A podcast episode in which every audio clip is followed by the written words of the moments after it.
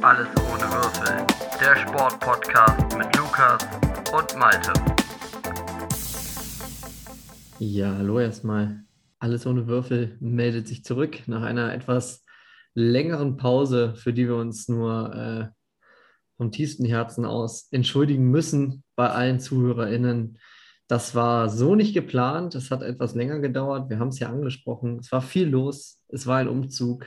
Lukas ist verreist und deswegen begrüße ich dich, Lukas, heute zur 42. Aufnahme von Alles ohne Würfel ähm, und diesmal nicht wie gewohnt aus Norwegen. Was ist denn da los?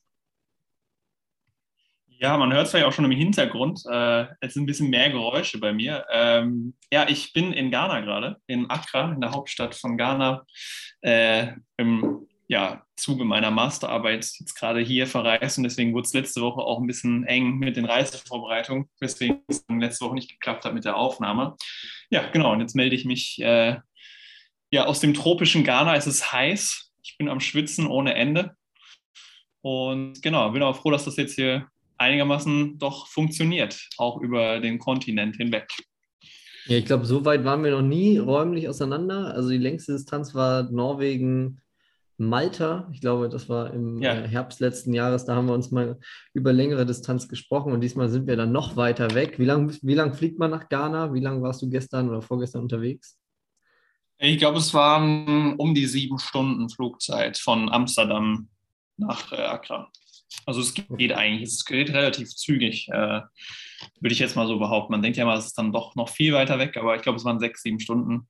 War ein bisschen Trubel beim äh, Einreisen am Flughafen, da muss man viele Stationen durch, äh, durchgehen äh, mit Corona-Tests äh, und mehreren Passkontrollen und Gelbfieberkontrollen und äh, ja, alles sehr konfus. Äh, da wird man wieder zum Herdentier, weil die Informationen sind sehr schlecht und man läuft einfach der Masse hinterher. Und es hatte was, ich weiß nicht, ob du die Asterix und Obelix, äh, den Asterix und Obelix-Film siehst, wo die in so einem Irrenhaus sind. Musstest du den Passierschein ähm, so ein Formular brauchen und dann. Ja, genau. So ähnlich, äh, so ähnlich hat sich das angefühlt da am Flughafen. Aber ich habe es dann irgendwann geschafft. Ja, ganz offensichtlich, ja. weil jetzt können wir miteinander sprechen. Ähm, über deine Zeit in Afrika werden wir heute wahrscheinlich auch ein bisschen reden. So ein bisschen wird das auch Thema sein. Sicherlich auch in der kommenden Woche noch, wenn wir es dann schaffen, aufzuzeichnen. Ähm, ich habe ja wieder komplett brilliert in Vorbereitung auf diese Sendung und äh, oder diese Folge und habe gar nicht auf dem Schirm gehabt, dass Ghana ja nicht meine Zeitzone war und bin wie selbstverständlich daran rangegangen. Wir könnten ja heute am Freitagmorgen so um 8 Uhr Euro, mitteleuropäischer Zeit aufnehmen. Das wäre sehr entspannt für mich gewesen. Das hätte ich easy hinbekommen. Ähm, und du, bis du mir dann gesagt hast, nee, nee, zwei Stunden bist du jetzt zurück, 8 Uhr, das wäre für dich 6 Uhr morgens. Ähm, und das konnte ich, äh, bei aller Liebe, das konnte ich dir nicht abverlangen, dass du so früh aufstehst. Umso schöner finde ich, dass wir uns jetzt treffen. Mitteldeutscher Zeit, äh, mitteleuropäischer Zeit, 12 Uhr mittags und deswegen Accra-Zeit, 10 Uhr. Ja. Ich, ich glaube, ich muss mich auch ein bisschen entschuldigen. Weil bei mir war ja der Umzug, es hat nicht geklappt mit dem WLAN. Also da hättest du locker mitgezogen in der ersten Woche, meinst, äh, seitdem ich in der neuen Wohnung bin. Für dich wäre es kein Problem gewesen, aufzuzeichnen. Für mich war es äh, nicht möglich. Das Internet hat noch nicht mitgemacht hier in der neuen Wohnung. Und eventuell hört man es auch noch ein bisschen. Es halt noch ein wenig. Wir müssen noch Bilder aufhängen, äh, die Wohnung noch ein bisschen mehr mit Leben füllen. Und äh, deswegen entschuldige ich mich für meine Tonspur. Sollte es heute zu äh, Ausfällen kommen, könnte das daran liegen, dass bei mir nicht so noch nicht der Studio-Sound äh, ist, den die Zuhörerinnen gewohnt sind von meiner Seite. Und dazu kommt noch, dass wir äh, ja sehr nette Bauarbeiter in der Wohnung über uns haben, die fleißig am Arbeiten sind. Ich weiß nicht genau, was sie machen. Sie bohren, sie hammern, sie klopfen und hin und wieder reden sie auch miteinander. Und das heißt, heute machen wir einen Podcast gegebenenfalls zu viert. Also du, ich und die zwei Bauarbeiter. Ähm, mal gucken, wie äh, themenrelevant und. Zur Not laden wir sie einfach gleich noch dazu. Ja, Kaffee, Kaffee ist da, äh, den kann ich Ihnen anbieten. Ich kann ja auch eine Stulle schmieren und dann äh, sollte das kein Problem sein. Mal gucken, über welche, über welche Themen die sich am besten ja. auskennen. Aber äh, das sollte gehen. Sag mal, in Ghana, äh, ja, wie, läuft, ja. wie läuft da die Liga? Bist du, hast du dir Tickets gekauft? Wirst du in den nächsten zwei Wochen, wenn du da bist, äh, ein Fußballspiel besuchen können? Ja, das war natürlich das Erste, was ich, also mit das Erste, was ich gecheckt habe. Ich bin jetzt leider genau zwischen den Länderspielpausen hier, deswegen ist leider kein Länderspiel, weil da finden natürlich auch manchmal Spiele in Accra statt von der ghanaischen Nationalmannschaft. Und das wäre natürlich ein super Happening gewesen. Ähm, und die Liga pausiert leider gerade. Die haben so einen komischen Zyklus, weil da in den letzten Jahren öfters mal die Liga abgebrochen werden musste wegen äh, Manipulation. Und da hat die Saison irgendwie letzten November angefangen und ging dann jetzt bis August. Und jetzt ist halt wieder Pause, bis sie im November anfängt. Also so ein bisschen so äh, NBA-Rhythmus, würde ich mal vielleicht sagen. Deswegen pausiert auch leider gerade die Liga, weil Accra hat nämlich drei oder vier Mannschaften, glaube ich, die im, äh, im gleichen Stadion spielen, im großen äh, Accra National Sports Stadium ähm, das ich auch gestern schon von außen gesehen habe. Aber ich kann leider kein Spiel besuchen. Das ist sehr schade. Und da sind halt auch ziemlich große Zäune drumherum. Da kann man auch nicht einfach irgendwie auf die Tribüne spazieren, wie, das man, wie man das in Island zum Beispiel machen kann. Deswegen, äh, ja. Da waren die Sicherheitsauflagen ja, ein bisschen geringer. Ja. Da hat man uns passieren lassen, da auch ohne Passierschein A38. Da kamen wir einfach ja. so rein.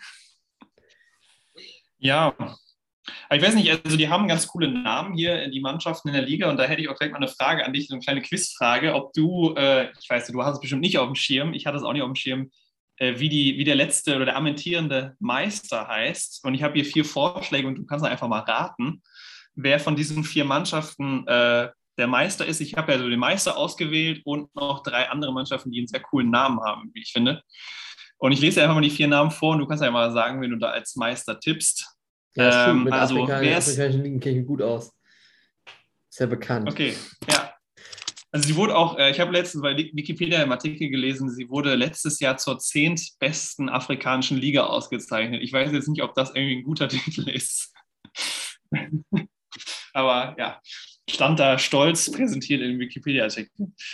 So, wer ist aktueller ghanaischer Meister? Ist es A, äh, Accra Hearts of Oak, also Herzen der äh, Eiche. Ist es äh, Techiman 11 Wonders, also die elf Wunder aus Techiman. Ist es äh, die Mannschaft King Faisal Babes, also weiß nicht, die König Faisal Babes, ich weiß ja, also ein sehr schöner Name, oder sind es die Accra Lions FC? Wer ist der aktuelle Meister? Also es würde mich schon arg wundern, wenn nicht die, die Wonder Boys da äh, eigentlich Meister wären. Andernfalls müssten sie ihren Namen ja umbenennen. Äh, ich glaube aber, dass, ich gehe jetzt mal einfach mal darauf, dass die King Faisal Babes äh, ja einfach so königlich aufspielen. Das klingt so ein bisschen wie das Real Madrid von, von Ghana. Äh, sehr majestätisch. Ich stelle mir da auch einfach eine, eine glanzvolle Truppe vor von äh, den Intergalakt den Galacticus Ghanas. Also ich glaube, die King Faisal Babes sind ghanaischer Meister geworden. Ja, okay. Da, den habe ich tatsächlich nur ausgewählt wegen dem Namen, weil sie Babes heißen, das quasi der Nickname der Truppe ist. Äh, nein, der Meister ist Accra Hearts of Oak. Also die Herzen der Eiche, die sind auch äh, die sind ja, sehr weit oben. Ne? Ja, genau, die sind tatsächlich sehr standhaft und äh, oft Meister in, äh, in Ghana. Äh, also ich habe jetzt nicht genau im Schirm, ob es Rekordmeister sind, aber wenn man die Liste durchgeht, sind sie auf jeden Fall auch in den letzten Jahren sehr oft Meister geworden. Ja, genau, aber sehr viele coole Namen. Es gibt auch ein Real, also die haben oft auch, es gibt auch ein Chelsea. Äh, also da werden, glaube ich, auch viele Namen dann so übernommen aus der Premier League und irgendwie an die Stadt drangehangen oder an den Ort, wo die Mannschaft herkommt. Ja, also, aber dann haben wir das auch schon mal geklärt. Also Accra Hearts of Oak, das ist hier die Mannschaft, auf die man setzen muss, wenn man, wenn man nach Ghana kommt. Übrigens, der ghanaische Meister ist äh, Asante, äh, Rekordmeister, 24 Titel. Das FC Bayern von Ghana ist Asante ah, Kotoko okay. aus ja. Kumasi. War ja eh klar, also das wussten wir ja beide. Von daher. Äh, ja.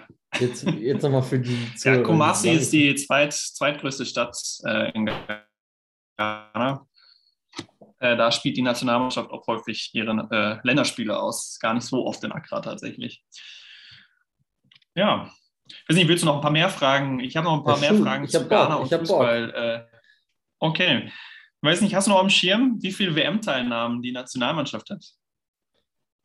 Ähm, also wir waren 2014 auf jeden Fall dabei. 2010 waren sie auch dabei. 2006 waren, also ich glaube, drei waren es auf jeden Fall. 2002 können sie nicht dabei gewesen sein und alles, was davor gespielt hat, habe ich jetzt nicht so auf dem Schirm.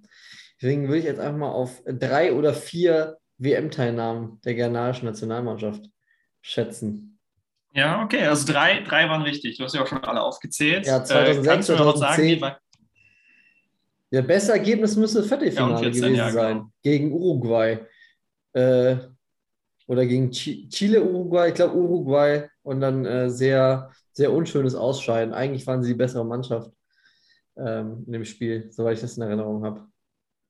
Ja, das war doch unser, unser Lieblingsfußballer, der sich, glaube ich, äh, bei zwei WMs in Folge sehr unsympathisch äh, ja, rausbefördert hat, nämlich äh, Suarez.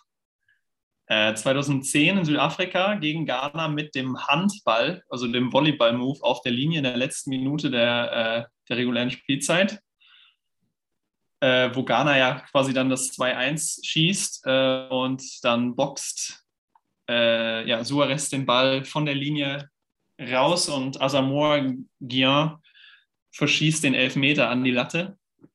Und dann geht es ins Elfmeterschießen und da ja, geht Ghana dann leider raus. Und 2014 war doch der Biss von Suarez, oder? Gegen Chiellini. Also der zwei WMs in Folge sich mit einer roten Karte verabschiedet auf unsympathischste Art und Weise. Äh, ja. Nee, genau. Äh, weißt du noch 2006, wie weit sie da gekommen sind? 2006 war so ein Jahr, da haben recht viele westafrikanische Mannschaften teilgenommen. Das fand ich persönlich ganz geil, ähm, weil das immer immer stimmungsvolle Truppen sind. Also es ist immer ein paar, paar europäische Spieler sind, also Spieler, die in Europa dann spielen und so, deswegen hat man die dann immer ganz gut auf dem Schirm gehabt. Die sind auf jeden Fall, müssten sie ins Achtelfinale gekommen sein. Ähm, aber weiter auch nicht. Also ich glaube, der Viertelfinale war dann auch das höchste aller Gefühle für Ghana 2014 dann. Ähm, ja, also genau, 2006, also du bist, du bist gut 2006 Achtelfinale gegen Brasilien ausgeschieden, äh, mit ähm, 3 zu 0, glaube ich, in Dortmund tatsächlich, äh, im Westfalenstadion. Äh, Michael Essien, über den wir gleich auch noch kurz sprechen werden, äh, ist ja wahrscheinlich so unser Lieblingsspieler, würde ich mal sagen, von der ghanaischen Nationalmannschaft, weil er bei Chelsea lange gespielt hat. Äh, Nicht Kevin Prince Boateng? Ja, weiß nicht, also meiner ist Michael Serno auf jeden Fall mein Lieblingsspieler aus Ghana. Äh, und der ist ja natürlich, war immer so das Herz des defensiven Mittelfelds, der Anker und der hat sich da die zweite gelbe Karte im dritten Gruppenspiel geholt äh, und war dann gesperrt gegen Brasilien. Und da waren dann leider dann chancenlos äh, im Viertel, äh, Achtelfinale. Genau, und 2014, wie weit ging es da? Ja, das achte auch wieder ein bisschen die K.O.-Runde auf jeden Fall eingezogen. Nicht? Da, ja, da war leider das Aus in der Gruppenphase. Da war leider das Aus in der Gruppenphase, ja. Dann kommen wir dann auch direkt zu meiner nächsten Frage. Weißt du noch, also gegen Deutschland haben sie auch gespielt bei einer WM. Weißt du, wie oft? Und kannst du dich noch an die Spiele erinnern, an die zwei? Oh, jetzt habe ich es schon gesagt. Zwei Spiele ja. gegen deutsche ja, Mannschaften bei einer WM. Ah, zwei Spiele, würde ich sagen. Kannst du dich ja. an die Spiele noch erinnern? Äh, das eine war, das war das Jahr, wo wir, das muss auch 2014 gewesen sein wo dann das, das letzte Gruppenspiel gegen, äh, gegen Cleanseys US Boys, ich glaube 2-0 gewonnen gegen Ghana. Und das andere war man unentschieden. Ich glaube, 2010 hat man nur unentschieden gegen Ghana gespielt und äh, musste dann gegen Serbien im letzten Spiel oder so, musste man dann, Serbien oder die Slowakei, musste man dann gewinnen. Lässt nach hier ein bisschen. Also 2010. Ja, aber das war ja das Boateng, äh, das Brüderduell, das war 2010, das weiß ich noch. Das war ja ein bisschen von den äh, Medien, wie man so schön sagt, hochsterilisiert, weil ähm, Kevin Prinz Boateng wenige Wochen zuvor ja im Spiel gegen Chelsea äh, den deutschen Kapitän und Michael Ballack krankenhausreif getreten hat äh, das Moseband kaputt gemacht hat. Und deswegen war dann dieses Duell dann so hier, da ist der böse Kevin Prinz Boateng, der unseren Capitano geforscht hat. Ich glaube, da lag mehr der Fokus drauf als auf dem Spielerischen. Ähm, aber das, das war, ich glaube, das Spiel haben wir dann 2-0 gewonnen. Ja, das Spiel haben wir 1-0 gewonnen mit einem schönen Schuss von Mesut Özil, äh, so ein Distanzschuss. Das war das Spiel in Johannesburg im großen wie hieß das? City Soccer Stadium. Soccer, Soccer City. Soccer City, Soccer City Stadium. Äh, ja, mit vielen äh, Vuvuzelas unterlegt, dieses Spiel. Ähm, und genau, 2014, da war das unentschieden. 2 zu 2. wir haben ja immer so, das zweite Gruppenspiel ist ja immer unser Problemspiel bei WMs. Äh, also gut, neuerdings sind alle Spiele bei Turnieren unsere Problemspiele, aber zu den erfolgreichen Zeiten war es immer das zweite Gruppenspiel, äh, was das Problemspiel war, und das war 2 zu 2. Miroslav Klose hat getroffen und Mario Götze hat mit dem Knie getroffen, äh, wenn ich da noch dran erinnern kannst. Und äh, ja, ich glaube, Ghana hat, die haben ihre beiden Tore immer mit sehr, sehr geilen Tänzen an der Eckfahne. Ähm, da haben die diesen Opertanz, irgendwie diesen Altherrentanz äh, gemacht, an den kann ich mich noch sehr gut erinnern. Das war auf jeden Fall, ja, da war gute Stimmung. 2 zu 2. Leider hat es da aber für Ghana dann nicht in der Gruppenphase gereicht fürs Weiterkommen. Also für 2010 fällt mir keine Ausrede ein, warum ich das nicht weiß. Das hätte ich eigentlich dem Schirm haben müssen. 2014 weiß ich, dass das war der Sommer, ähm, wo ich zumindest noch in der Vorrunde einen äh, sehr schlechten Job, Haushilfsjob in einer äh, Strandbar hier in Köln hatte. Und bei den Vorrundenspielen, ich glaube, sowohl gegen Ghana als auch gegen die USA musste ich arbeiten. Äh, während äh, die, die Gäste unserer Strandbar äh, sich beim Public Viewing äh, getummelt haben, Bier getrunken haben und Snacks zu sich genommen haben, konsumiert haben, mussten wir quasi über den Beach laufen und äh, für Ordnung sorgen, Bier ausgeben. Kölschen Beach. Ja, Kölsche Beach, da in Deutsch, drüben beim RTL. Das war ein, war ein furchtbar, furchtbarer Sommerjob. Ähm, weil ich auch wirklich, ich glaube. Ich stabil für die 7,25 Euro. Nee, das war. Stunde. Das Schlimme an dem Job war eigentlich, äh, dass das Wetter nie in Köln so mitgespielt hat. Das heißt, du hast, warst so eingetragen Anfang des Monats, wusstest du hast so und so viele Schichten. Aber sobald das Wetter halt etwas schlechter wurde, wurde der Beach halt geschlossen oder hat erst gar nicht aufgemacht. Ähm, du hast deinen Tag geplant und kamst dann an und dann hieß es, ja, wir machen heute was später auf oder wir brauchen nur die Hälfte der Leute. Äh, kommt eh nicht so viel Publikum. Ähm, und bei diesen Spielen war es gegen äh, was jeweils ganz gutes Wetter, es war viel zu tun und man hat wenig gesehen vom Spiel. Deswegen finde das ist okay. eine ganz gute Ausrede, ja. warum ich das Spiel nicht mehr ganz auf dem Schirm habe. Okay. Ich wollte, wollte aber gerade zu, äh, weil wir ja unsere Lieblingsspieler, äh, ghanaische Lieblingsspieler, äh, Hans Sapai müsste auch ghanaischer Nationalspieler gewesen sein. Ja, das bestimmt. Als alte Fortuna ja. Köln-Legende muss ich auch sagen, ist Hans Sapai, finde ich, einer der sympathischsten äh, ghanaischen Spieler. Und Schalke hatte doch immer so einen ganz geilen Ghana, den, äh, ich glaube, unter Felix Magath haben sie den geholt, äh, der dann aber, ich glaube, sogar vorher aus, aus Norwegen kam. Oh ja, daran kann ich mich jetzt nicht erinnern. Es müsste man jetzt mal ganz kurz in Erfahrung bringen, aber ghanaischer, also es war auf jeden Fall ein ghanaischer Nationalspieler, ähm, der dann bei Schalke gespielt hat, aber sich nicht so richtig durchgesetzen konnte. Ähm, und leider am Ende ein mhm. bisschen enttäuscht. Bei, bei FIFA fand ich den ganz geil, sogar. Habe ich sogar äh, so, sowohl vorher als auch nach seiner Schalke-Zeit, habe ich immer gedacht, ein ganz solider Kicker. Ähm, aber hat bei Schalke hat das nicht gebracht. War das Anthony Annan? Ja, Anthony Annan, der ist wie Kofi ja, Annan einfach. Genau, und der hat leider nicht performt. Der hat bei Schalke. Ja, ist der Neffe, das ist der Neffe von Kofi Annan. Ja, siehst du mal. Ja, genau. Ja. Bei Schalke 04 2011 bis 2014, zwölf, ja. äh, zwölf Spiele. Und hat auch. auch dann zweimal bei, ausgeliehen. Ist auch in Accra geboren übrigens. Und kam da tatsächlich auch äh, von Trondheim, also auch aus äh, Norwegen. Ja, du hast das gut auf dem Schirm. Und er hat natürlich auch bei den Hearts of Oak gespielt. Also, äh, wenn ich das gerade sehe, zwei ja. Jahre lang. Und hat auch nochmal, ja. 2015 hat er auch nochmal bei, bei den Münchner Löwen angeheuert. Für drei Spiele, ja. Ja, drei Spiele, null Tore. Übrigens auch geil, also er ist jetzt Abwehrspieler da, oder defensives Mittelfeldspieler, da ist es jetzt nicht so verwunderlich, dass er nicht so viele Tore gemacht hat in seiner Karriere.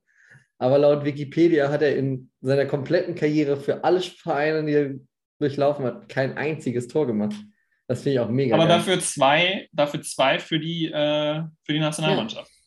Ja. ja. und er ist Neffe zweiten Grades von Kofi Annan. Ja. Wir mal. Gut, wenn wir jetzt gerade bei Nationalspielern sind, weißt du, wer Rekordnationalspieler ist? Ja, also, also äh, Boateng ist es auf jeden Fall nicht. Ich glaube, der ist ja nur viel Turniere angereist und hat sich sonst nicht äh, die Hände schmutzig gemacht für Ghana, weil vielmehr seine Knochen hingehalten. Äh, Nationalspieler Ghanas.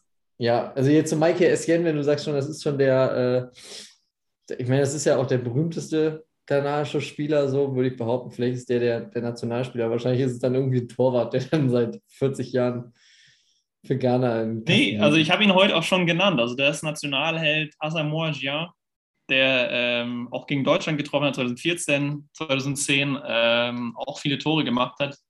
Ist sowohl bei Spielen als auch bei Toren Nationalspieler, äh, Rekordspieler. Ähm, genau, 208, 108 Länderspiele stand, äh, stand äh, ja, jetzt und 51 Tore. Und der Mann hat auf jeden Fall auch eine ganz gute Weltreise hinter sich als äh, Spieler. Und, äh, hat er nicht auch in Italien gezockt, bei Juve oder so? Ja, nee, bei den großen europäischen Clubs nicht. Der hat bei Mo Modena und Udinese Calcio gezockt. Ähm, und weißt du, wo er jetzt gerade spielt? Also, du kannst auch nur das Land sagen. Wenn du das Land richtig rätst, äh, kriegst du schon hier die vollen Punkte. Boah, entweder sowas ganz Düsteres und er spielt so irgendwie in Katar oder so. glaube, Katar hat tatsächlich noch nicht gespielt in Katar. Ja, oder, oder er spielt äh, irgendwo in der, in der amerikanischen äh, Ostküste, also so Florida, irgendwie da so die Ecke. Bei Inter Miami könnte ich mir auch gut vorstellen, im Beckham Club oder so, irgendwo in Amerika, Orlando. Naja, tatsächlich äh, spielt er, also wenn das noch jetzt hier aktuell ist, seit 2019 in der großen, glorreichen indischen Liga bei Northeast United FC. Ja, klar. Äh, ist, da, ist äh, Fabio Cannavaro noch der Trainer von Northeast United?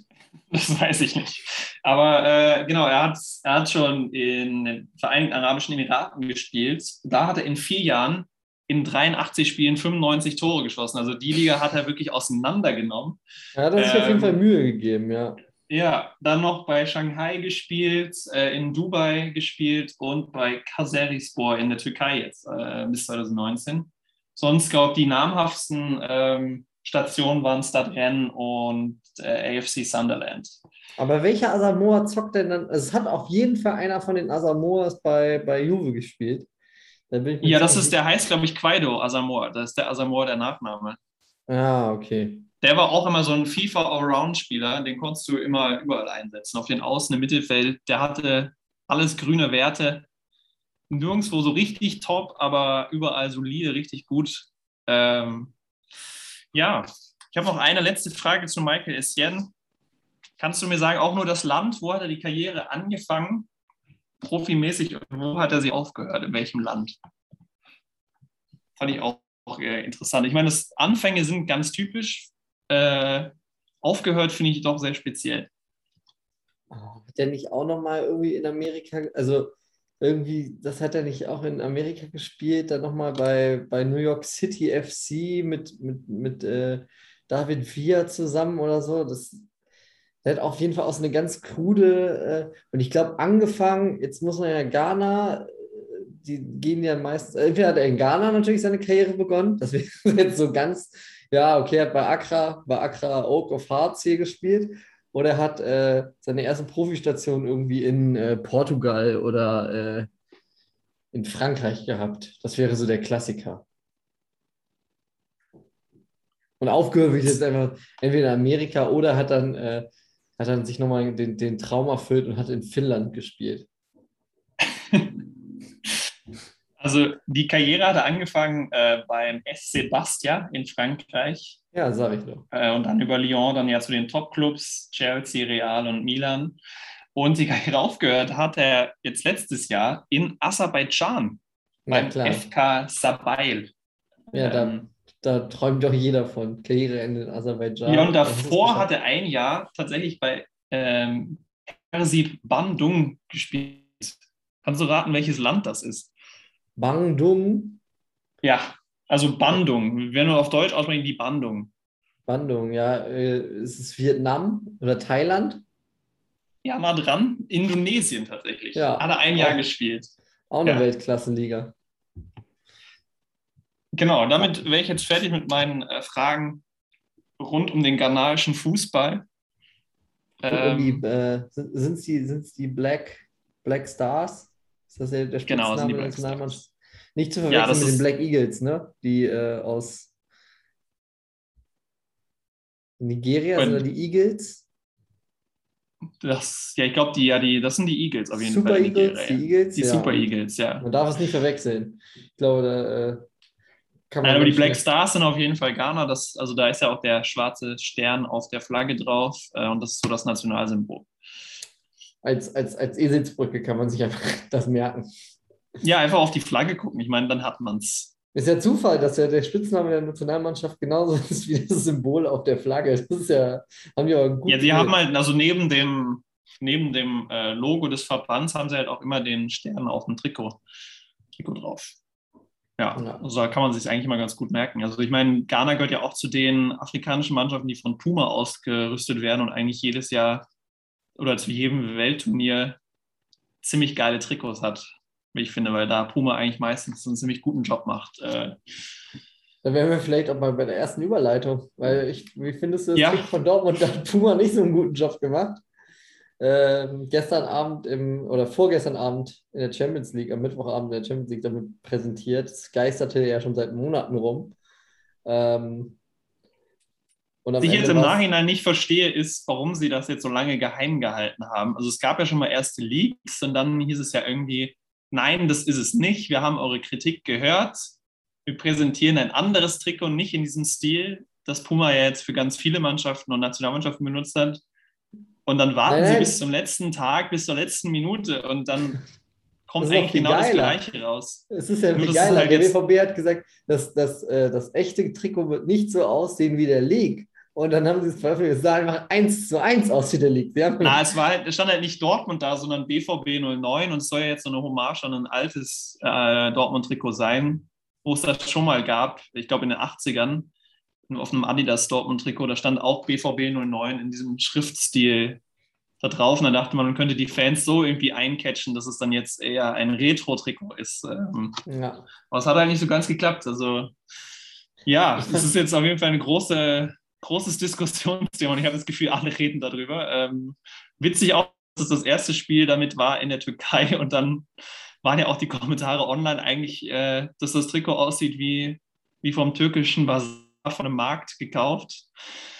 so Ähm, sah es halt auch aus. Ne? Es sieht halt aus wie die Originalen, also diese, diese klassischen Trikots, die man als Kind auf dem Markt im, äh, im Sommerurlaub gekauft hat für 10 Euro oder äh, für, ich weiß nicht, wie viel türkische Lira das dann sind. Also das sind ja diese ganz klassischen aus so einem super ekelhaften Stoff, der auch direkt aufribbelt, wenn man die einmal in die Waschmaschine gesteckt hat.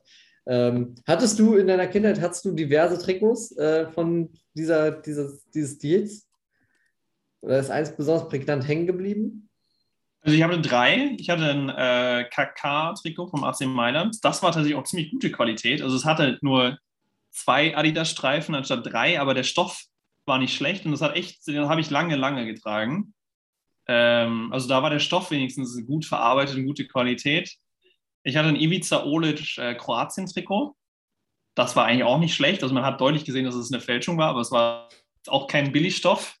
Und was sehr billig war, äh, ein Didier Drogba Galatasaray-Trikot aus Antalya. Das war wirklich nicht gute Qualität. Das hat auch nicht lange in der Dusche, äh, äh, in der Waschmaschine, in der Waschmaschine äh, gehalten. Das habe ich, glaube ich, drei oder zweimal getragen und dann war der Print hinten, der Namenszug leider abgewaschen. Also ich kann mich auf jeden Fall erinnern, bei mir war mein allererstes Trikot, was ich bekommen habe, wenn es nicht das, das Trikot war, was ich im Stadion mit meinem Opa zusammen äh, gekauft habe, damals in Leverkusen, mein allererstes Trikot von einem ausländischen Verein war auf jeden Fall AS Rom.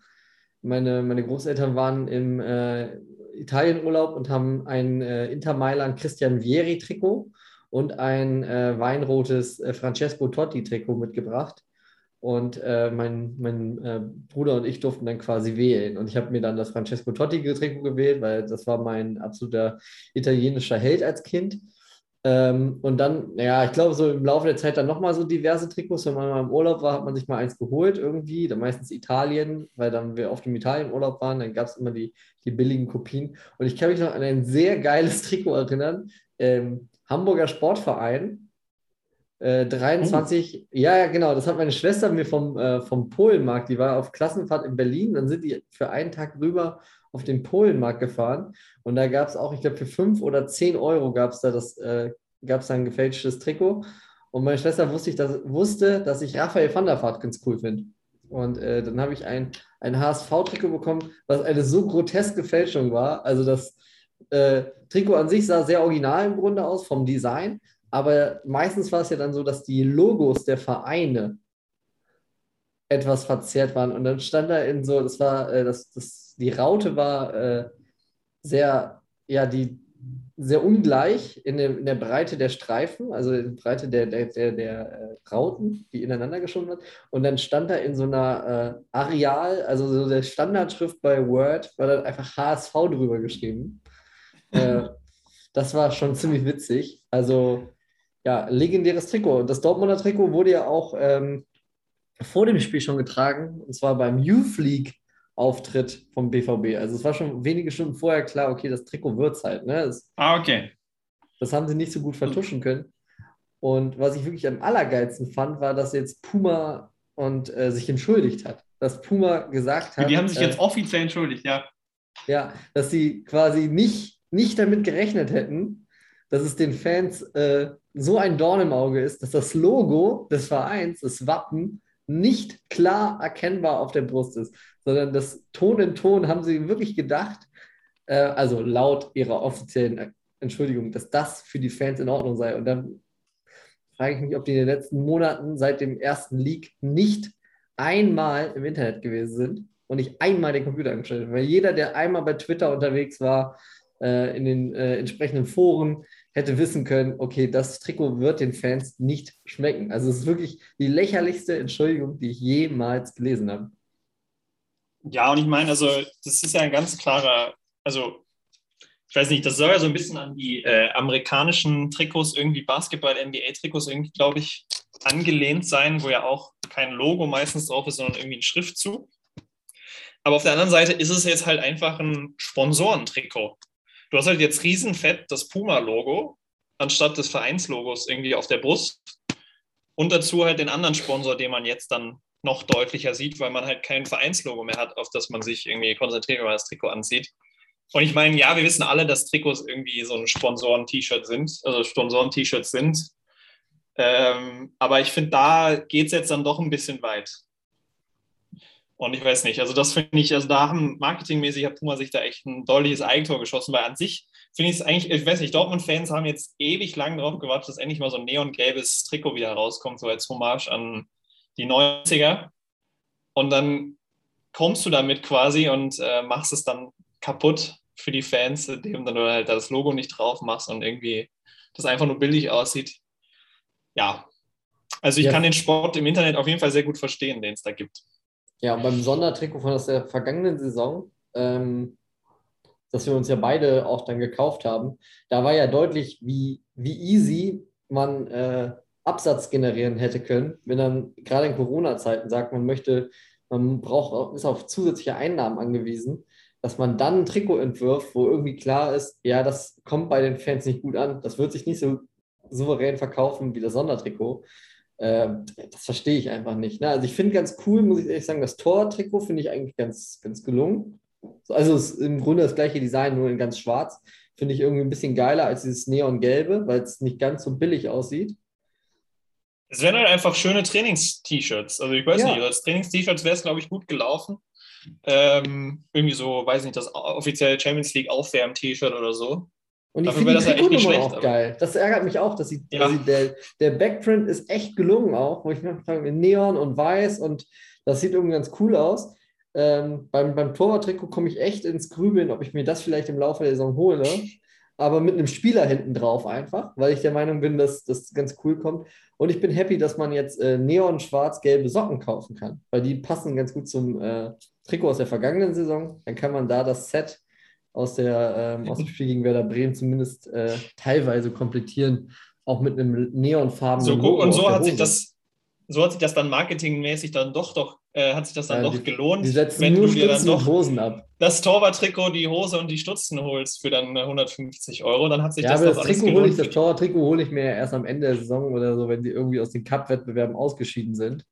Ähm, Vielleicht dann, scheiden sie diesmal auch nicht aus. Das wäre auch schön. Ja, wird ja trotzdem irgendwann reduziert sein und dann, dann überlege ich nochmal. Aber zum Neupreis von äh, 90 Euro plus Flock dann 102 oder was, was man heutzutage hinlegen muss, Da werde ich es mir auf keinen Fall holen. Und das äh, Neongelbe, dafür müssten sie schon die Champions League gewinnen, dass man dann sagt, okay, da wird man dann doch schwach. Also ja dann, wenn so ein Trikot erfolgreich ist, dann kauft man es ja dann doch eher, damit man an die erfolgreichen. Zeiten erinnern kann. Ja, aber weg vom Drumherum, gelungener Auftakt in die Champions League, oder?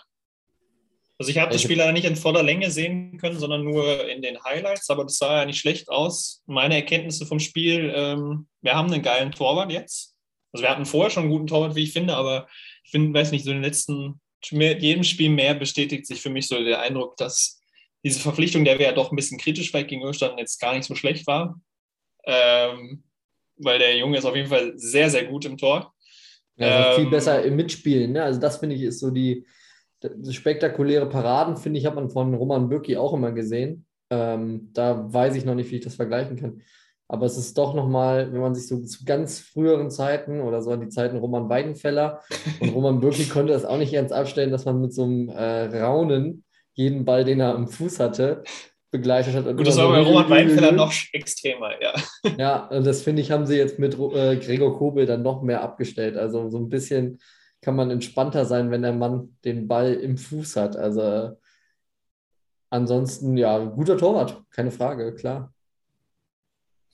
Ja, und äh, einfach nochmal, also alle wissen es schon, aber was für ein unfassbarer Charakter einfach Jude Bellingham ist, der da gegen, weiß nicht, 50.000 stürmende grüllende Besiktas-Fans das 1-0 schießt und sich dann da vor die Fankurve stellt mit so einer Geste, so jetzt seid mal bitte leise hier, wir führen 1-0 und die dann äh, auch so annickt und dann quasi sich noch mehr den Hass der Fans auf sich zieht. Äh, das muss mit 17 oder 18 Jahren, das ist schon, also das ist schon eine krasse Persönlichkeit einfach. Ja, und das ich finde auch bei Jude Bellingham beachtsam, dass man äh, und bemerkenswert, spätestens seit dem Leverkusen-Spiel, dass er sich für den Fußball entschieden hat. Er hätte ja auch einfach Wide Receiver im Football werden können. Also die Technik, ja. wie er äh, heranfliegende Objekte fängt, äh, Stichwort Bierdecker, nicht schlecht. Also echt ein geiler, geiler Kicker. Und wir hatten ihn ja letztes Jahr schon so ein bisschen, wo wir gesagt haben, da sind wir mal gespannt auf dieses 17-jährige äh, Talent. Und ich glaube, spätestens ähm, ja, seit der zweiten Hälfte der vergangenen Saison kann man einfach sagen, dass sich das Geld äh, auf jeden Fall gelohnt hat, wo viele noch ein bisschen kritisch waren. Und dass es der kommende Superstar wohl wird ähm, im europäischen Fußball. Da äh, sind sich ja jetzt einige, einige Medien auch darüber einig. Also das ist ein spannender Spieler für die Zukunft und ich bin ganz froh, dass wir mit dem den Vertrag auch nochmal verlängert haben, sodass wir äh, nicht Gefahr laufen, im kommenden Sommer sowohl unseren Super Striker vorne ähm, und auch unseren äh, Mittelfeldspieler äh, in einem Sommer abgeben zu müssen. Ob das dann vielleicht doch noch kommt, das weiß man ja nicht, je nachdem, was für kranke Summen bewegt werden. Man hat jetzt gehört, dass Liverpool äh, plötzlich dann doch das die Portemonnaie mal aufmachen möchte nächsten Sommer, was ja sehr ungewöhnlich für die ist, dass sie sagen, sie bereit sind, so in den ganz hohen Ligen oder ganz hohen Ebenen mitzumischen. 93 Millionen war irgendwie so die Summe, die für Jude Bellingham mal so irgendwo in der Sun rumwaberte. Ja, ist jetzt nicht die ja, und 120 für, für Holland, ne? Also dann war so ein Doppeldeal. Aber ist ja meistens ja. bei Liverpool so, wenn sie das, also wenn sie einen Spieler wirklich haben wollen, dann machen sie die Schatulle schon auf. Ne? Also so wie bei äh, Van Dijk, die 86 Millionen oder was das war für Alisson. Also wenn sie einen Spieler haben wollen, aber mal sehen, ob, ja, ob das jetzt so passiert nächsten Sommer. Aber es ist ja auch noch ja, weit man weg. Kann, äh, man kann aber auch sicher sein, also bei Van Dijk und ich finde auch bei Alisson, das war ja dann, sind ja auch Transfers, die machen irgendwo Sinn, weil es einfach war absehbar, dass das echt gute Spieler sind. Und ich finde auch bei Holland und bei Bellingham, wenn du da das Geld in die Hand nimmst, äh, jetzt sagen wir mal, gehen wir von 220 bis 250 Millionen für zwei Spieler aus, ungefähr, ne? Äh, da kannst du ja sicher sein, dass das gut investiertes Geld ist, weil die beiden haben ja auch richtig was drauf. Da gibt es ja Vereine, die werfen mit Geld um sich, äh, kaufen Spieler, die deutlich weniger drauf haben. Und äh, wenige Jahre später müssen sie dann nach AS, zum AS Rom abschieben. Äh, Manchester United sei gegrüßt. Der Mkhitaryan-Deal hat sich nicht so richtig für euch gelohnt. Ja. Ach, da gibt es ja einige. Äh, aber Manchester United ist auch so ein gut. Also, die haben ja tatsächlich, also ich glaube, jetzt sind sie wieder auf einem richtigen Weg, aber so generell in den 2010er Jahren, da waren einige so Transfers äh, dabei, so, äh, wo man sich fragt, okay, was habt ihr da jetzt veranstaltet? Was habt ihr euch dabei gedacht? Ähm, aber wo wir jetzt gerade bei Manchester United sind, Ronaldo ist back und der Junge, also man kann ja von dem halten, was man will. Äh, ich bin jetzt auch kein riesen Ronaldo-Fan, aber ich muss schon sagen, der kommt und dann hat er zwei Spiele und schießt direkt mal wieder drei Tore. Ähm, es ist, also ich habe schon, schon gelacht, als ich die Zusammenfassung am Wochenende gesehen habe, wo er dann direkt den Doppelpack macht. Ähm, und ich muss auch sagen, also ich habe schon so lange, lange schon nicht mehr so eine Stimmung im Old Trafford gehört nach einem Tor, äh, wo das ganze Stadion ausflippt. Das ist ja doch, das Old Trafford ist ja doch eher leise, weil da ja mehr die Touris hinfliegen als irgendwie echte Fans. Da auch da ein bisschen Spannung war zwischen Fans und äh, Besitzern und so. Ähm, aber der Chrissy ist back in, in Manchester und ich muss sagen, ich finde es eigentlich ganz geil.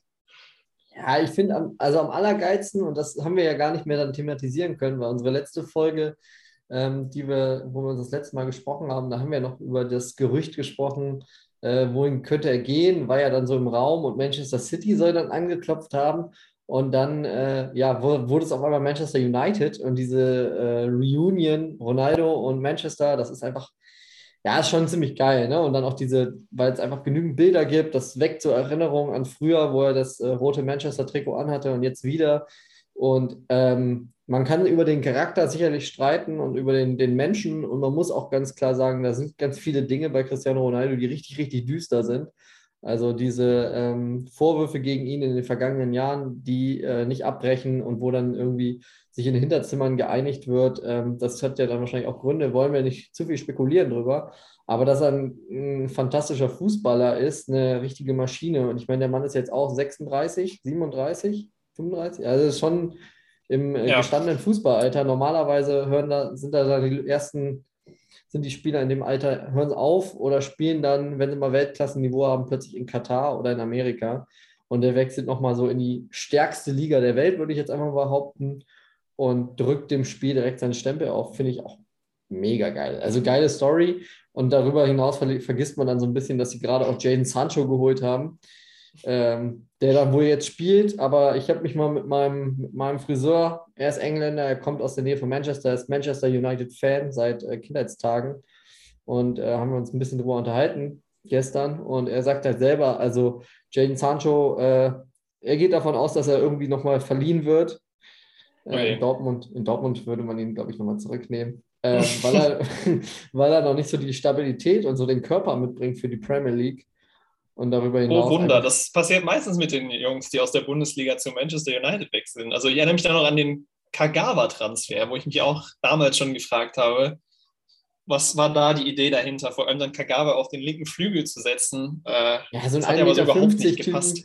Äh, ja. in die Premier League zu schmeißen, ist, glaube ich, totaler Quatsch. Ne? Und ich glaube, es gab vielleicht auch einen Grund, warum so ein Spieler wie Jaden Sancho in der Jugend bei Manchester City, also warum nicht, er nicht übernommen wurde oder er äh, da weg wollte, weil klar war, vielleicht der Junge ist zu schmächtig und wird nicht auf Anhieb in, in England performen können.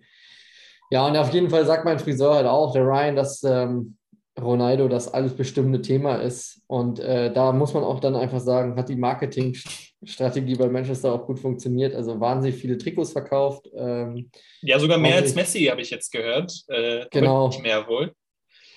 Und äh, also der er selber ist schon wieder abgeflaut. Und er selber hatte schon zwei Trikots gekauft. Gewartet.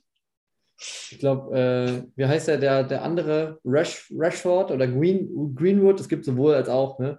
Von ja, beide sind da, ja. Ja, von einem ja, der beiden hat er sich ein Trikot gekauft. Dann hat er sich das Sancho-Trikot gekauft und jetzt hat er gesagt, er muss sich jetzt auch noch das Cristiano-Trikot holen.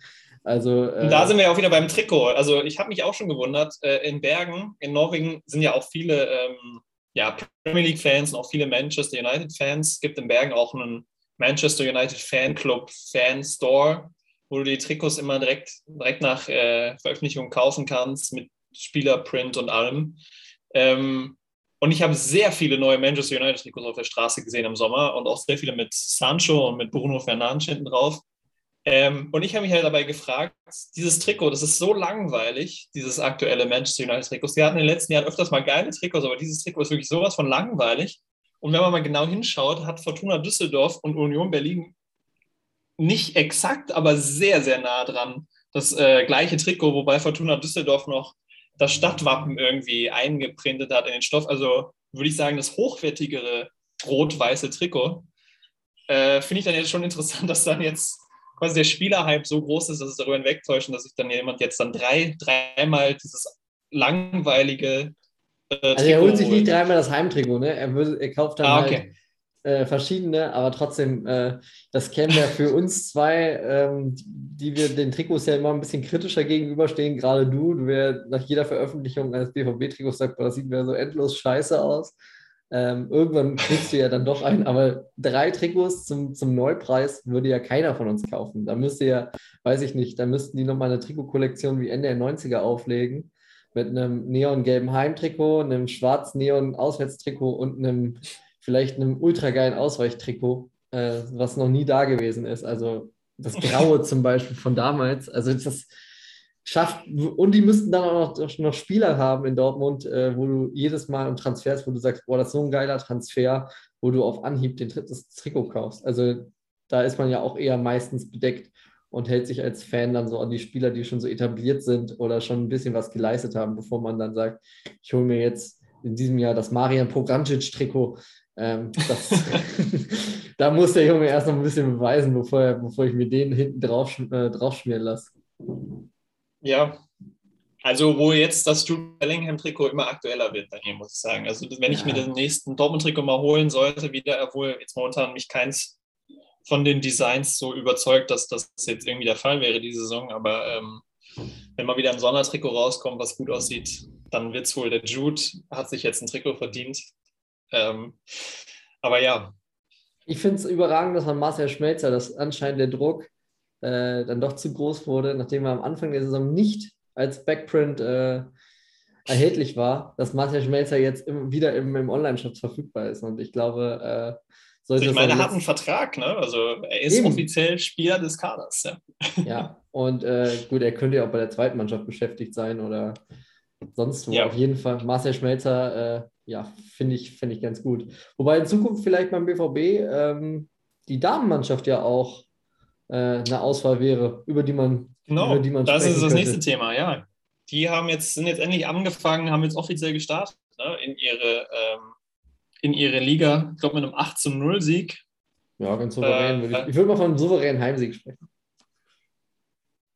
Ja, also äh, es muss ja schon geil sein, glaube ich, für die Damen jetzt so. Also die fangen ja in der untersten Liga an und werden halt äh, komplett Social Media mäßig äh, begleitet wie, wie eine Profimannschaft in der Bundesliga. Äh, haben halt oh, rote Erde, irgendwie, weiß ich nicht, 2000 Fans da. Es muss schon ziemlich geil sein, glaube ich, jetzt gerade irgendwie so Teil des ersten Kaders zu sein, dieser Damenmannschaft von Dortmund.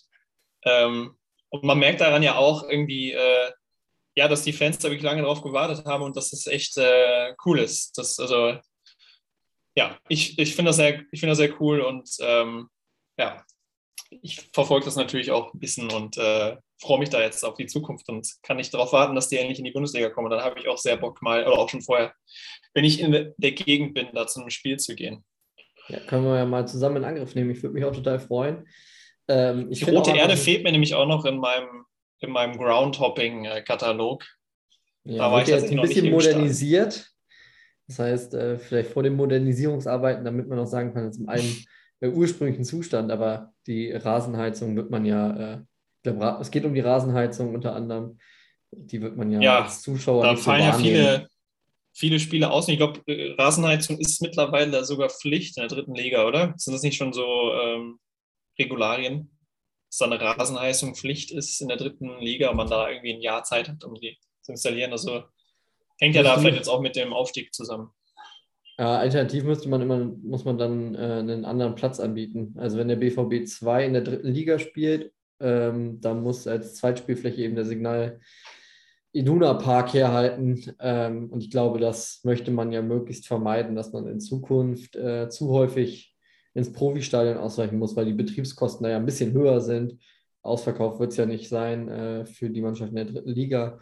Ähm, ja, deswegen auch für die Damenmannschaft soll die rote Erde halt modernisiert werden auf lange Sicht. Ich finde es einfach total geil, dass du in einer Liga, ich würde mal behaupten, wo du sonst eben, ähm, ich kenne jetzt die, die Liga nicht, in der die Damen beim BVB spielen müssen, ich kenne ja nur so ein bisschen die, die Liga, wo die Fortuna-Damen spielen und das ist ja dann meistens doch eher so Bezirkssportanlagen halt sind und mal ist es ein Rasenplatz, der vielleicht mehr oder weniger gut gepflegt ist. Ähm, in aller Seltenheit es sind eher Kunstrasenplätze auf denen gespielt wird, teilweise Ascheplätze, auf denen dann noch trainiert wird und äh, da jetzt Teil zu sein, du hast gesagt, ist wahrscheinlich super geil. Ne? Und ich finde auch die Anerkennung cool, also dass du wirklich merkst, okay, ähm, die Stadt oder die Region, äh, die nimmt das sofort gut an, also die Fans sind da, äh, waren ja auch echt viele bei diesen Testspielen in der Roten Erde ähm, und dass du dann natürlich ja, auch das Trainingslager ähm, wurde ja dann begleitet und dass das da wirklich echt gute Möglichkeiten geschaffen werden für die allererste Mannschaft, die in einer sehr niedrigen Liga anfangen muss.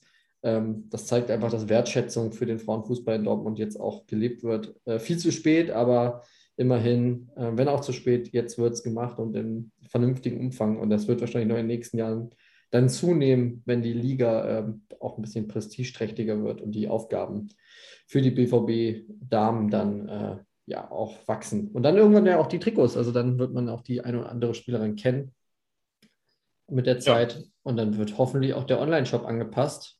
Und dann werden die, äh, die American Football oder American Baseball und diese Lieder aus dem Fanshop direkt wieder verschwinden und dafür ja der Frauenfußball ein bisschen mehr.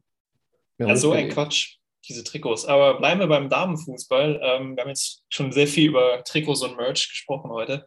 Im Damenfußball, weil dann, wir hoffen natürlich, dass es dann auch irgendwann für die Dortmunder Damen in die Champions League geht. Und ähm, wir haben das ja vor dem Sommer mal angekündigt, dass wir das auch ein bisschen verfolgen wollen, jetzt vor allem mit der neuen reformierten Damen Champions League. Ähm, ja, da wollen wir einfach nur auf dem Laufenden halten, dass da jetzt die Gruppenauslosung war. Ich glaube, letzte Woche oder diese Woche Montag war das und da geht es am 5. und 6. Oktober geht da los mit dem ersten Spieltag. 16 Teams ähm, und Deutschland stellt tatsächlich die äh, meisten Teilnehmer, drei Stück. Ähm, hast du die drei auf dem Schirm, ohne jetzt direkt zu googeln? Ähm, die deutschen Teilnehmer?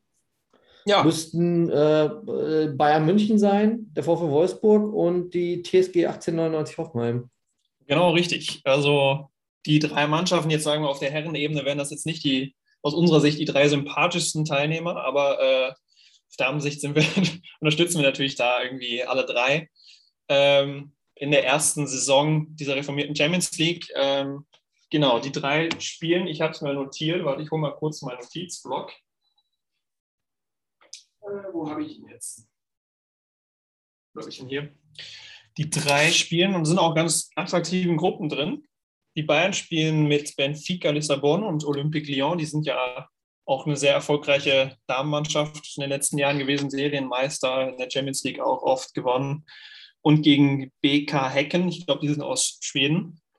Wolfsburg spielt gegen Chelsea, Juve und äh, Genf aus der Schweiz und Hoffenheim spielt, die haben die Top-Gruppe erwischt äh, gegen Arsenal, die ja ziemlich gut sind und äh, Barcelona, wo ja, glaube ich, die haben die Champions League gewonnen und ähm, ich erinnere mich da an die Zeremonie bei der Champions League der Herren, wo ja da auch die Preise, die Awards vergeben wurden für die besten Spielerinnen und besten Spieler. Und da hat Barcelona wirklich jede Position abgeräumt. Also beste, Tor, beste Torhüterin, beste Verteidigerin, beste Mittelfeldspielerin, beste Stürmerin, bester Trainer und beste Spielerin des Turniers, alle auf Barcelona-Seiten. Ähm, genau, also die haben eine Top-Gruppe erwischt. Und ja, das alles geht los am 5. und 6. Oktober. Ähm, auch zu ganz annehmbaren Anschlusszeiten. Diesmal darüber haben wir uns ja auch ein bisschen beklagt, dass das Damenfußball immer so auf 12 Uhr mittags geschoben wird äh, unter der Woche. Also da wird äh, um 16.45 Uhr angestoßen und um 19 Uhr. Ähm, ja, und alle, die, ohne jetzt so viel zu viel Werbung zu machen, aber alle, die äh, ein Zone-Abo haben, können alle Spiele live gucken. Da ja, wollen wir euch auch ein bisschen ermuntern, da mal reinzuschalten. Ich finde es ganz geil, also gerade was du angesprochen hast mit diesen ähm, neuen Zeiten, ähm, weil das war ja mal so in den letzten Jahren, also man, man hätte es gerne verfolgt, aber man konnte es gar nicht. Es ist ja ein bisschen wie auf Frauen-Länderspiele, die jetzt nicht gerade bei den Turnieren, wenn es nicht gerade ein großes Turnier ist, dann spielen ja oder haben in aller Regelmäßigkeit auch mittags gespielt. Ähm, was dann ein bisschen schwierig ist für Fans ins Stadion zu gehen, weil viele noch arbeiten sind, Kinder sind noch in der Schule. Und ähm, ja, jetzt hat man so ein bisschen bessere Möglichkeiten, auch als Fan ins Stadion zu gehen und denen die, die, ähm, den Support zu geben. Hoffe natürlich, dass in Hinsicht auf Corona es auch so bleibt, dass äh, ja, jede Menge Fans in die Stadien können. Und, die haben auch eine ähm, sehr geile Hymne. Also die Champions League-Hymne äh, der Damen, die ist schon ziemlich cool. Die ist schon ziemlich bombastisch, finde ich. Äh, also die glaube ich, die wird für ähnliche Gänsehautatmosphäre sorgen wie die der Herren, die Champions League. Also äh, finde ich sehr cool, dass da jetzt quasi so dieses Turnier geschaffen wird mit all dem Drumherum und Tatam, die die Champions League für die Herren schon seit Jahren äh, liefert. Also finde ich, das war jetzt auch an der Zeit, diesen Wettbewerb endlich mal aufzuwerten. Ähm, ja, ja finde ich sehr, sehr cool. Und normalerweise sind wir eigentlich auch Gegner der Kommerzialisierung, aber in diesem Falle muss man einfach sagen, äh, hat das dann auch mal was Gutes für sich, dass dieser Wettbewerb einfach auf eine höhere Ebene gestellt wird. Es fehlt wahrscheinlich noch, äh, bis, bis das endlich die gleiche Anerkennung bekommt ähm, und den gleichen Stellenwert hat wie der, wie der Männerwettbewerb. Aber ich glaube, da wurde ein ganz, ganz großer Schritt getan. Also man muss auch mal sagen, mal was loben, was die UEFA gemacht hat. Und ich finde, ähm, ja, das ist gelungen. Also äh, der, der, Wettbewerb war immer schon sportlich attraktiv für Zuschauer. Ähm, wer sich mal die Spiele angeguckt hat, das ist echt, hat nichts mit dem zu tun, was so ein bisschen das Klischee, was den, was den Frauenfußball ja mal begleitet. Und deswegen viele Leute sagen, das schalte ich gar nicht ein, wo man dann immer ganz entschieden dagegen sprechen muss und sagen muss, nee, guck dir das mal an äh, das ist nicht so, wie du dir das vorstellst oder so, wie es vielleicht noch vor 10, 15, 20 Jahren war, sondern das ist echt Leistungssport und da muss man Respekt vor haben und das ist auch echt geiler Fußball, den man sich da angucken kann. Ja, und jetzt kann man es eben auch zu Zeiten machen und ich glaube, es wird auch den einen oder anderen Kritiker dann vielleicht mal ähm, ja, stillstellen, wenn er dann doch mal ein Champions League-Spiel guckt und dann sieht, hey, das ist echt geiler Fußball. Ähm, deswegen die Ermutigung oder die, der Aufruf, schaut alle mehr Frauenfußball und schaut die Frauenfußball Champions League, weil das wird ziemlich geil dieses Jahr. Da bin ich mir ziemlich sicher. Ja, und an letzter Stelle noch ein paar News. Unsere, ich glaube, eine unserer Lieblingsspielerinnen aus der Nationalmannschaft, Julia Gewinn, die ist jetzt wieder fit, irgendwie am Comeback, Comeback Ja, die ist jetzt aber auch bei Ricardo Basil im Format äh, Meine Geschichte. Und das ist dann. Oh ja, so das, das, das, ja gut, Marco Reus war auch da. Man, ja, man muss es ihm verzeihen, aber. Leute, warum muss man da mitmachen? Ich habe so ein bisschen ich habe ein bisschen Angst, vielleicht macht es ja auch ein bisschen souveräner und es wird nicht so wie bei Karim, Karim Bellarabi und es ist so eine Riesenvilla und alles nur auf, was für Schuhe trägst du und die ganz allgemeine Kritik, wie platt und oberflächlich. Das habe ich tatsächlich alles nicht mitbekommen. Äh, ja, Glück. ich hoffe, ich, ich hoffe, ähm, da bröckelt nicht unser Bild von, von der Spielerin und das Bild, was man vielleicht so vom, vom äh, hat, dass das irgendwie alles noch ein bisschen bodenständiger normaler abläuft und dass es noch nicht so abgehoben ist. Äh, ich wünsche es mir zumindest. Ansonsten, ja, sie ist wieder fit. Ähm, sie ist auch wieder fit, war ein Jahr lang jetzt, glaube ich, verletzt und außen vor, musste irgendwie in der Reha am Comeback feilen. Ähm, ja. Also das ist hey, so die letzten schön. News. Genau. Und sie spielte für den FC Bayern, vielleicht das jetzt nicht alle auf dem Schirm haben. Natürlich irgendwie komisch, dass eine unserer Lieblingsspielerinnen für den FC Bayern spielt, dass wir das jetzt hier auch nicht sagen, aber Gut, kommt vom SC Freiburg ursprünglich, genau. also da kommen eigentlich die Sympathien her, glaube ich, so ein bisschen. Ja, ja noch aus der Nationalmannschaft. Und ähm, ja. ich glaube, im Frauenfußball ist das nochmal ein bisschen anders. Da muss man vielleicht ein bisschen den FC Bayern, ja, für das, was sie machen, natürlich ist auch da so ein bisschen der Wettbewerb verschoben, dadurch, dass einige wenige Vereine sehr viel tun oder sehr viele Mittel zur Verfügung haben und andere Vereine eben eher beschränktere Mittel haben. Ähm, aber da muss man vielleicht den FC Bayern loben, weil die Arbeit, die dort geleistet wird und das Engagement und so und dieses, die Anerkennung, ähm, ja, das ist schon aller Ehren wert. Und das würde man sich wünschen, dass das bei anderen Vereinen auch so ist. Ähm, drücke ich die Daumen. Ansonsten ja, drücke ich äh, in der Liga bei den Damen äh, anderen Vereinen die Daumen. Ähm, da vielleicht Natürlich der SGS Essen. Gegen die haben wir übrigens jetzt beim Turnier gespielt. Also vielleicht nochmal ganz kurz zu Bezug, weil Frauenfußball spielt ja in meinem Leben dann doch eine etwas größere Rolle, dadurch, dass ich ja im Nachwuchsbereich dann tätig bin, SGS Essen. Wir sind ihm auf dem Turnier begegnet. Ähm, wir haben ah, ein gutes cool. Spiel gemacht. Wir haben leider verloren. Ähm, es war so ergebnismäßig nicht der erfolgreichste Tag für uns, aber es war mal eine Chance, gegen die ganz Großen zu messen. SGS Essen war dabei, Eintracht Frankfurt war dabei. In der anderen Gruppe war noch der Hamburger Sportverein und der VfL Wolfsburg vertreten. Also wirklich ein Turnier mit den. Sehr gut. Spielen die dann auch in den, also in den originalen Profitrikots? Ja, ja, tatsächlich. Also wir spielen auch in den Profitrikots von Fortuna Köln. Ja, aber äh, die sind nicht. Das sind ja äh, Capelli, genau. Capelli-Leibchen. Äh, genau. Oder? Die Trikots, ja. die Sponsoren sind dann ein bisschen wechselnd, aber tatsächlich ganz cool. Ähm, habe schon einige Male jetzt gegen die SGS Essen gespielt und da, was du da siehst, so die Talentförderung, was die an Fußball spielen können, das ist schon nochmal ein anderes Niveau. Der Trainer hat, ähm, ich will mich nicht despektierlich äußern, aber er hat äh, ja, sehr, sehr äh, fachmännisch gewirkt, was seine Kommandos anging. Hat einen sehr hohen taktischen Anspruch gehabt an sein Team. Ähm, Phase 1, Phase 2, Trichterformation, all sowas. Ei, ei, ei. Äh, ja, ja, es war schon auch, also ich war auch ein bisschen beeindruckt. Ähm, Unsymmetrisch gekappter Außenverteidiger, oder? So ungefähr, ja, ja. Äh, genau, also war schon, ist schon cool, gegen so Teams zu spielen. Das wollte ich jetzt mal einwerfen, SGS Essen. Aber ich finde die Werder Frauen zum Beispiel äh, auch ganz cool. Finde ich ist, weil Werder Bremen ein cooler Verein ist. Äh, ja, vielleicht da mal irgendwann. Ja, um noch auf der persönlichen Ebene zu bleiben, ich habe jetzt äh, weiterhin natürlich meinen Kölner Express äh, verfolgt und gesehen, dass du da jetzt öfters nicht im Kader warst in den letzten Wochen. Liegt das äh, verletzungsmäßig oder war das jetzt dem Umzug geschuldet und Arbeiten geschuldet? Und können wir dich bald wieder auf den Platz zurückerwarten? Ja, im, Köln, im Kölner Express, da geht es äh, heiß her. Ja, also wir in der Kreisliga hier in Köln. Ähm, am, am, Sonntag werde ich wohl mein, mein zweites Ligaspiel bestreiten, nach äh, ja, einigen gut. Wochen Pause. Äh, ich bin im Training natürlich dabei und natürlich der Umzug hat ein bisschen, bisschen das Training äh, nicht ermöglicht immer, aber äh, wenn ich kann, dann gehe ich und ich glaube, dass sich meine Trainingsleistung und auch mein, mein körperlicher Zustand von Mal zu Mal bessert. Ich dann noch ein bisschen spritziger werde und äh, ich hoffe am Wochenende, da kommt der Tabellenführer zu uns nach Nippes. Ähm, von der, die kommen von der Schelsig, kommen rüber zu uns nach Nippes und äh, ja, da werde ich wohl, werde ich wohl spielen. Startausstellung oder Bank, das äh, wird noch diskutiert. Ähm, und dann mal schauen. Ich habe nur Ich finde es sehr geil. Also, also ihr habt ja eigentlich einen sehr professionell geführten Social Media Kanal. Das finde ich sehr, sehr nice, dass man dem äh, quasi da allem, also dass man dem folgen kann. Und das hat schon, das ist schon ähnlich wie bei Borussia Dortmund, wenn da so Spiele verfolgt werden. Also äh, mit ein paar Bilder, Impressionen aus dem Spiel, wirklich sehr hochwertig herausgearbeitete Startaufstellungen. Und, ich, möchte mich ähm, selber nicht, ich möchte mich selber nicht loben, aber äh, ich bin Teil des Kompetenzteams, das für Social Media zuständig ist. Oh ja, das war ähm, mir jetzt nicht bewusst, aber. Ähm, aber dieses Lob nehmen wir natürlich gerne an.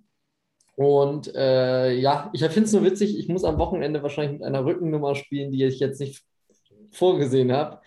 Ähm, also normalerweise meine Rückennummer ist die 19, Kevin Großkreuz Gedächtnisnummer. Ähm, ich dachte die 99. Allerdings haben wir zwei Trikotsätze und im einen Trikotsatz äh, ist die 19 leider eine XL, äh, ist nicht meine Größe. und deswegen werde XL ist doch die typische Kreisliga-Größe, dachte ich. Ja, ja, genau. Der Trikotsatz ist grundsätzlich ein bisschen größer, ähm, weil ich ja dann doch so größentechnisch der Kleinste bin und äh, muss dann am Wochenende wohl mit einer anderen Trikotnummer vorlieb nehmen. Äh, ich habe die Planung jetzt gesehen. Es könnte die 5 werden, also Sebastian Kehl Gedächtnisnummer ist nicht meiner Position entsprechend, aber die nehme ich dann auch. Solange ich spielen kann, nehme ich jede Nummer von 2 ja. bis 99. Mit der 1 äh, will ich nicht betraut werden. Oder der Doppel-Null, wie in der NBA. Da gibt es ja die Spieler mit, die manchmal auch die Doppel-Null hinten am Rücken haben. Ja, wenn ich dann die Lizenz zum äh, Vollstrecken habe, äh, nehme ich auch die. Ähm, wenn die ja. bringt.